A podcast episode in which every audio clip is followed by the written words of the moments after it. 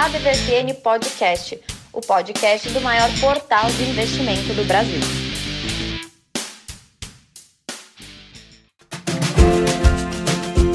Como é que está todo mundo, investidor e investidora? Aqui é o Haroldo Glombi conduzindo mais uma edição do seu ADVFN Podcast, podcast no maior portal de investimentos do planeta dessa bolinha azul que está rodando, rodando no espaço. E você está ganhando, ganhando com a gente, não é isso mesmo, Brasa? Como é que está você? Olá, Haroldo. Olá, Tramujas. Olá, todo mundo que está nos escutando aí pelo Brasil, por outros países. Outros e, ou no barquinho no meio do oceano. Estamos falando para todo mundo. Bom dia, boa tarde, boa noite. Todo mundo que está afim de investir. Ok. E o Tramujas também está aqui presente. Como é que está, Tramujas? Tudo certinho com você? Olá, Haroldo. Olá, Brasil. Olá, ouvintes da DVFN. Tudo ótimo. Semana passou voando e a próxima promete também. Só para falar que antes a gente começar a falar que as nossas noticiazinhas aí que o o dólar comercial fechou a sessão aí de hoje perto da estabilidade, né? Teve toda uma uh, o movimento do mercado girando em torno da, da divulgação do IPCA 15, né? Tá, né, tá, vem acima do esperado. Então, a moeda americana teve uma baixa de 0,04%, bem pouco assim, né? Cotada, foi cotada, aliás, a 5,20 na compra, 5,21 na venda. Então, tá aí, né? O dólar, você que acompanha, a notícia fresquinha acabou de chegar aqui enquanto nós gravamos, tô aqui atento. Então, o dólar hoje aí, então, deu uma pequena queda, mas acabou ficando, no geral, né? O dólar fechou perto de uma estabilidade né, e a semana acumulou uma. teve uma alta, né? Acumulou uma alta de 1,88%. Então tá aí, tá legal, tá bem, então não tá disparando com aquelas loucuradas que a gente teve um tempo atrás aqui, não.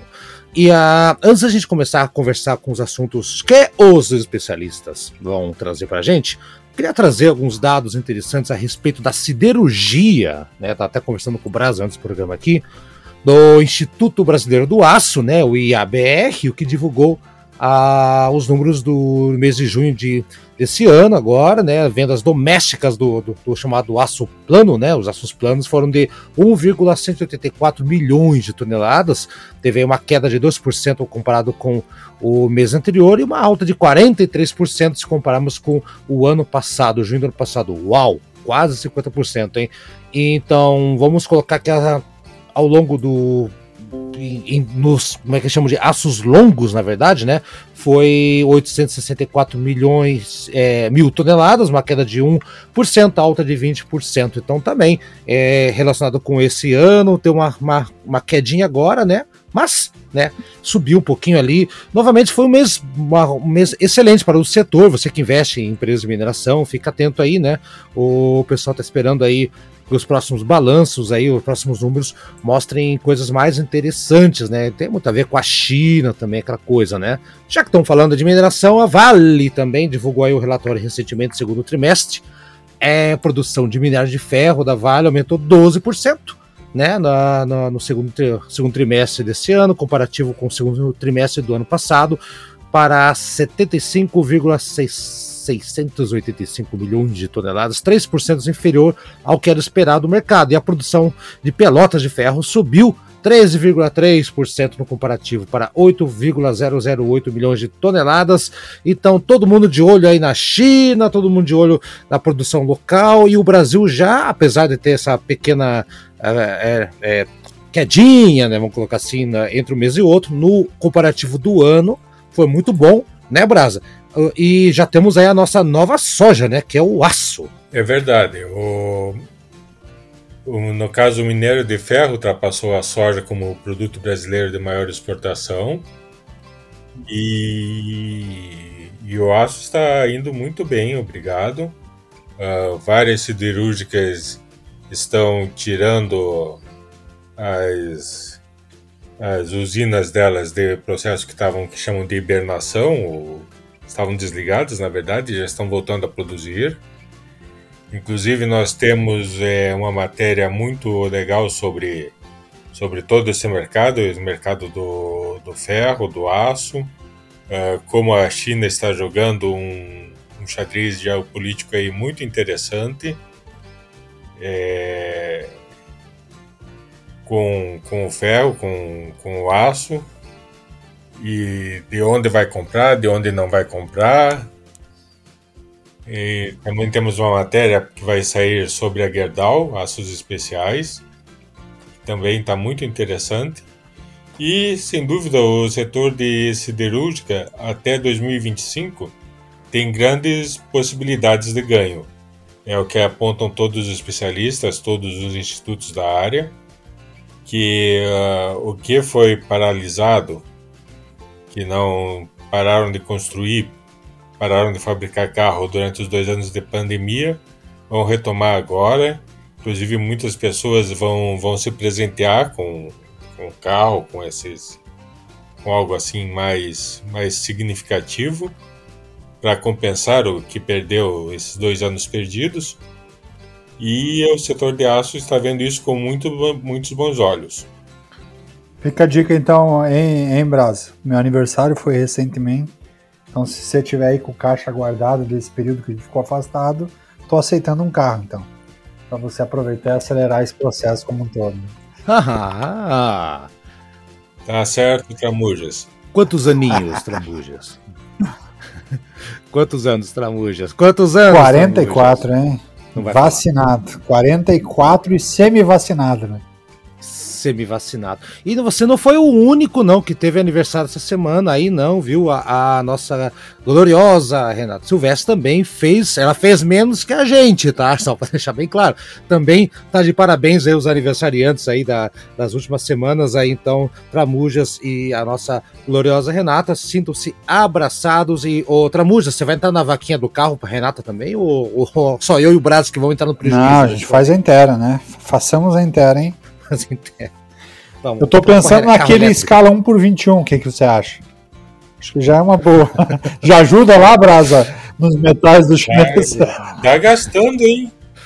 Tá gastando, tá hein? Tava pensando só em, uma, em tirar uma foto do carro e pronto. Eu pensei um matchbox aqui, mas tudo bem. Vocês, vamos lá então.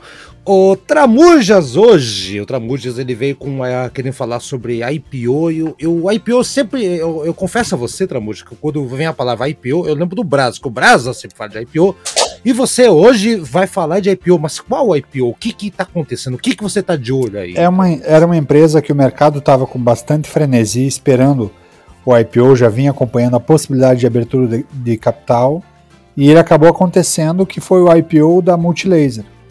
Multilaser é uma empresa que foi avaliada em pouco mais de, de 9 bilhões de reais. E ela tem uma história muito interessante, porque o Alexandre, que é o CEO, ele assumiu a companhia há 24 anos, quando ele ainda era muito jovem, porque ele acabou perdendo o pai, que foi fazer um mergulho nas ilhas gregas e sumiu. Nas águas profundas hum, da Costa Rica e sumiu. E aí ele teve é. que se adaptar, teve que buscar se reconstruir como, como gestor foi entendendo quais eram os modelos de negócio e foi aumentando a participação da empresa em, vários, em várias áreas, em vários níveis de negócio, mas sempre olhando a parte de tecnologia, né?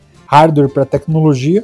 A empresa foi consolidando a marca e finalmente acabou saindo o IPO dessa companhia brasileira.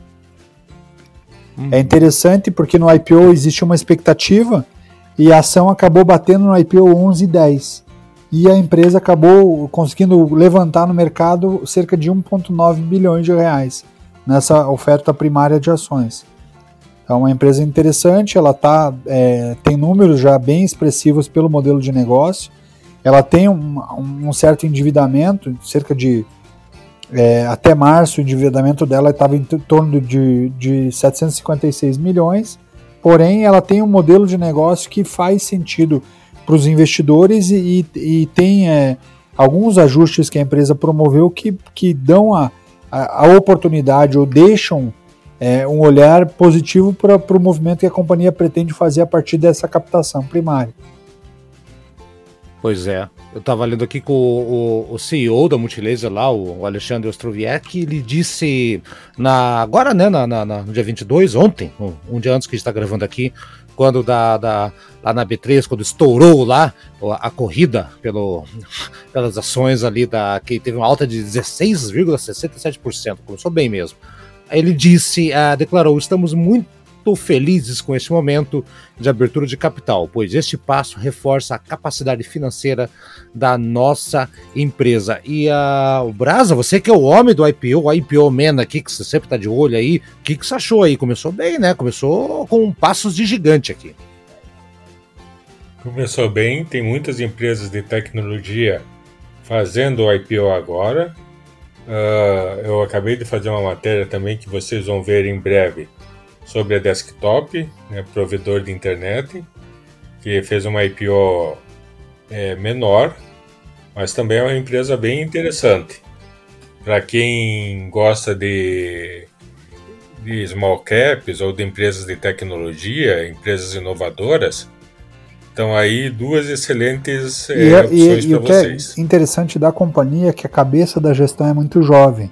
Um dos co-presidentes da companhia é o Renato Feder, que é o atual secretário de Educação do Paraná. E ele tem, ele trouxe um pouco do know-how da companhia para a gestão da educação no estado.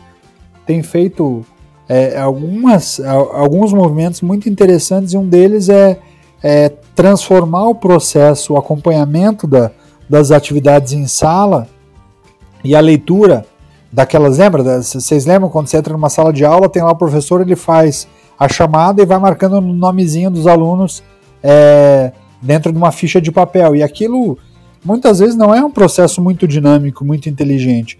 E aproveitando um pouco da característica do, do que ele via na Multilaser, o Renato Feder trouxe para o estado do Paraná, os professores nas escolas estaduais, um, um um software que o professor ele coloca lá, atualiza a chamada de aula em tempo real. Então, a partir do movimento de quantos alunos estão frequentando a aula ou não, ele consegue medir também nível de satisfação dos alunos em relação à aula e até tomar ações de prevenção para que esse aluno não. Porque uma das grandes preocupações quando a gente fala do ensino público é a evasão. O aluno acaba desistindo porque acaba sendo desestimulado.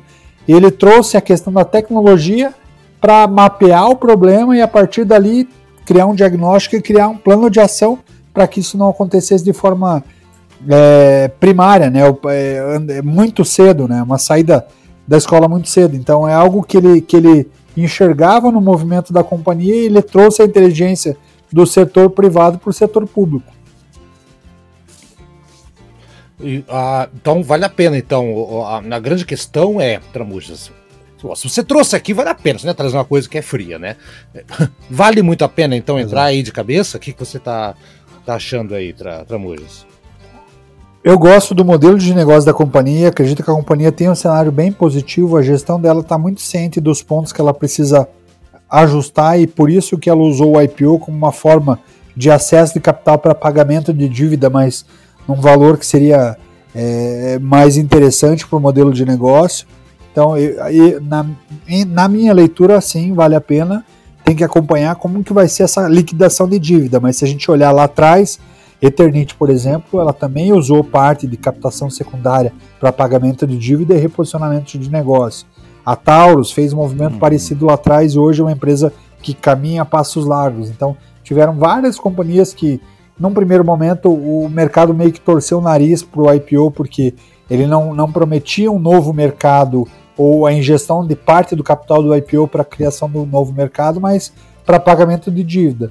Mas, em contrapartida, talvez é, esse ajuste do acesso ao capital mais barato para pagamento de empréstimo, que é abertura de capital, isso vai ajudar a empresa a ter mais tranquilidade para enxergar um horizonte mais, mais longo. Né? Então, uhum, sim, legal. na minha leitura é uma empresa bem interessante. E você, Brasa?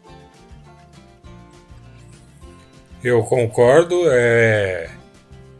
A empresa está num setor também é muito promissor e, o, é, e a forma de gestão, a, a, maneira como ela pensa, como tem o seu a sua forma de ser é muito interessante muito alinhada com o que os consumidores esperam hoje em dia. Falando da empresa de tecnologia, aquela TOTUS que tem que, tem gente que às vezes se confunde para ler, sabe? Até hoje, né? Que pensa que é TOTUS, né? Mas é TOTUS que se pronuncia, né?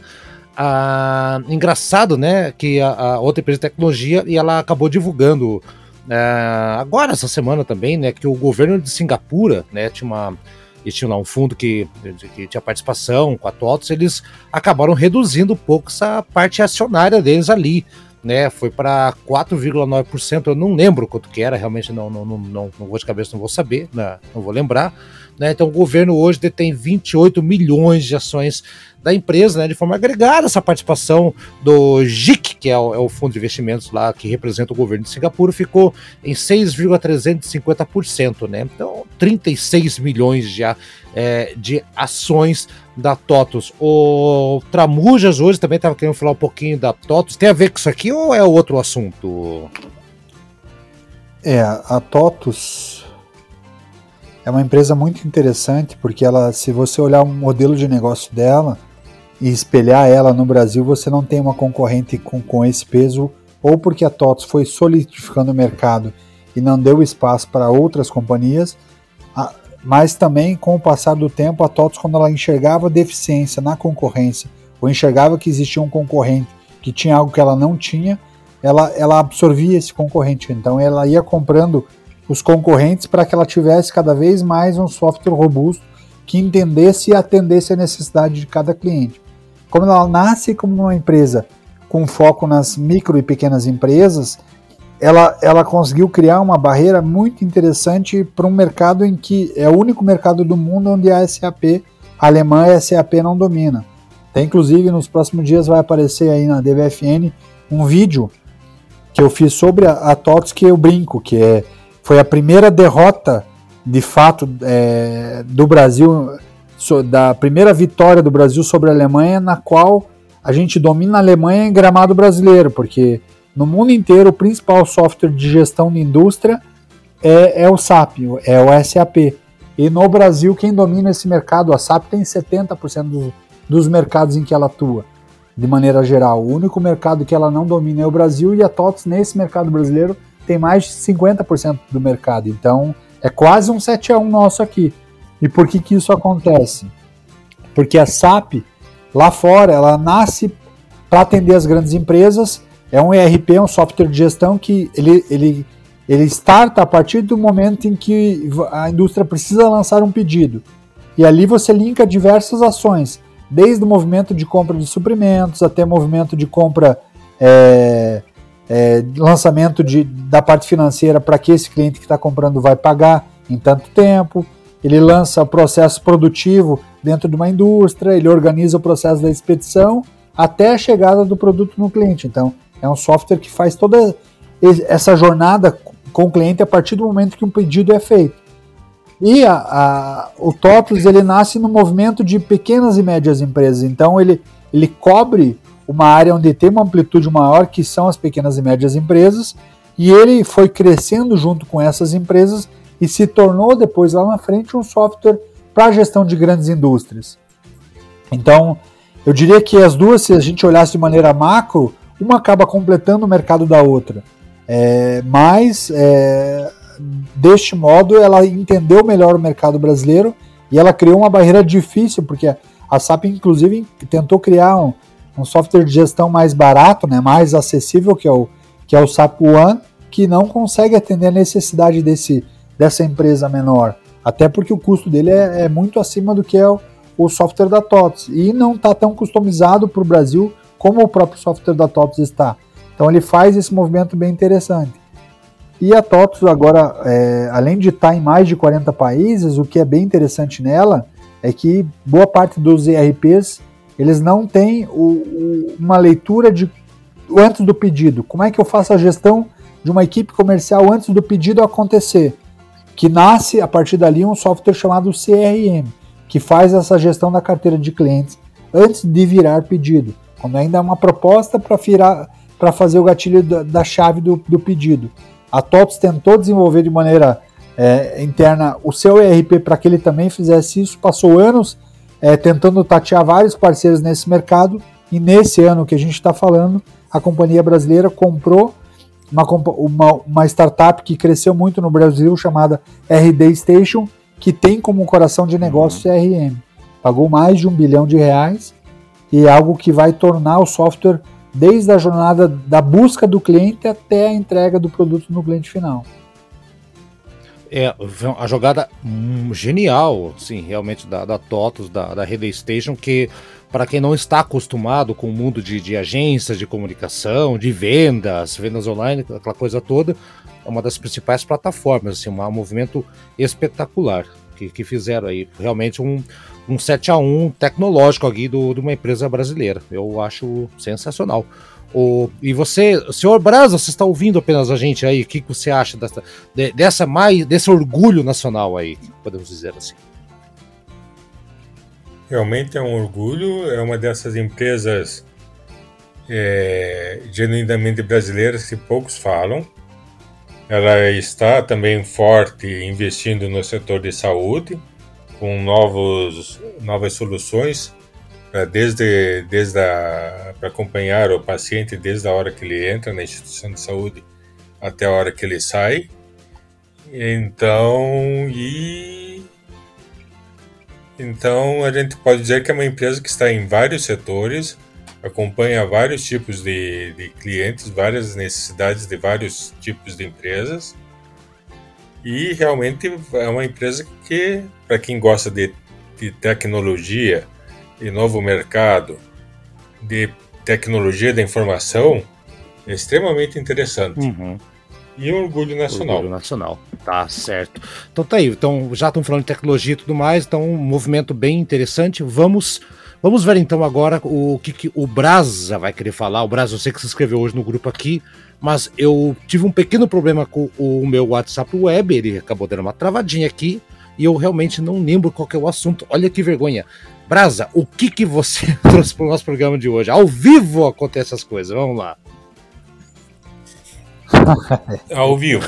Para quem, para todos os investidores, vem uma mudança aí a Receita agora vai exigir que a Bolsa é, anuncie diariamente tudo que todas as pessoas físicas compram, investem e negociam na Bolsa. Isso vale para ação, para hum. BRD, eu, que são certificados que representam ações de empresas estrangeiras, para ouro, para fundos de investimento. Então o leão aí vai estar de olho que é estar de olho diariamente é, em tudo que você negocia. Mas já estava, né? O, o, que, o, Essa... o, que, vai mudar na, na, prática? Assim? O que, que você acha que vai acontecer agora, Braço? Já estava, né? É, não, já pedia para não pedir para a bolsa avisar todo dia o que cada um negocia diariamente. Hum. O que vai mudar é provavelmente isso vai o governo quer, quer fazer isso para ter um maior controle, lógico. E para a pessoa física, a vantagem vai ser que certos campos do, da, do seu imposto de renda já vão estar pré-preenchidos. Sei não. Sei... Não, é, é, sério, é, essa é a única vantagem que o governo, que o governo acena pra gente. governo. Que a Receita acena pra gente. Ótimo e a, essa regulamentação já devia ter sido começado a, a funcionar a partir de 1 de julho, uhum. mas tem lá na lei tem lá um, um adendo, é conforme autorização de cada CPF. Só que não diz como que essa autorização vai ser feita, ou as penalidades ou não para o CPF autorizar ou não porque as penalidades para as corretoras que, que não passarem essas informações vão de multa diária de 500 a 1.500 reais por CPF. Olha. Agora, para pessoa física que não autorizar, não diz o que acontece, não. Então está nesse impasse. Então nós temos aí uma nova regulamentação que ainda não foi posta em prática, mas provavelmente será em breve. É, e daí, Tramujas, polêmico? O que, que você acha? então. uma medida desesperada do governo aí, o que, que é? O, o, nosso ministro da Economia, o super ministro da Economia, que é um grande especulador né, financeiro também, eu acho que ele está mais colocando travas do que, do que ajudando a dar essa expansão que, que havia sido prometido. Então é algo que temos que ver como que vai acontecer, como que se vai acompanhar, mas de fato acho que vai criar mais entraves do que, do que deveria ser, né? Num processo natural. Uhum. É, vamos esperar aí cenas dos próximos, né? Capítulos, daqui a pouco vamos ter mais novidades, vamos deixar você a par de tudo que vai acontecer então. Então, senhoras e senhores, então esse foi o nosso programa, bem interessante. Então, fica de olho aí na, na, na nos IPOs que estão acontecendo, muitos IPOs hoje o Tramujas trouxe. E fique atento também aí que o Leão tá de olho, hein, gente? O Leão tá começando a ficar a crescer a juba pro, pro lado aí para ficar mais mais mais presente aí. Então vamos ficar mais atento para não a gente não cometer nada equivocado daqui para frente, beleza? Então, Brasa, então semana que vem voltamos com mais assuntos interessantes. Eu prometo que meu WhatsApp web não vai travar e eu não vou passar vergonha que eu passei hoje de não lembrar o que você havia dito para mim. Bom dia, boa tarde, boa noite, Brasa. Bom dia, boa tarde, boa noite.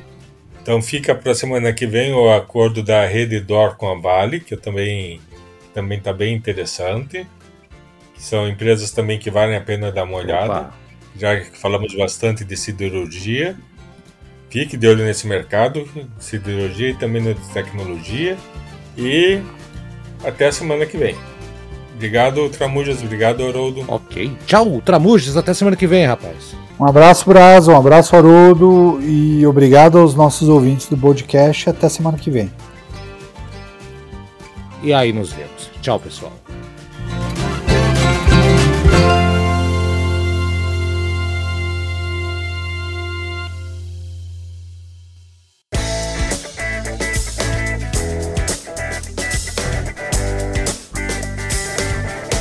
E aí, gostou do nosso programa? Semana que vem tem mais. Acompanhe a gente no Spotify, no Deezer, no Anchor, no seu agregador preferido. A DVFN Podcast está lá, hein? Dá procurada, compartilhe com seus amigos, siga a gente nas redes sociais e faça bons negócios. Eu sou Haroldo Glombi e na próxima semana tem muito mais informação para você aqui na ADVFN Podcast. Até lá!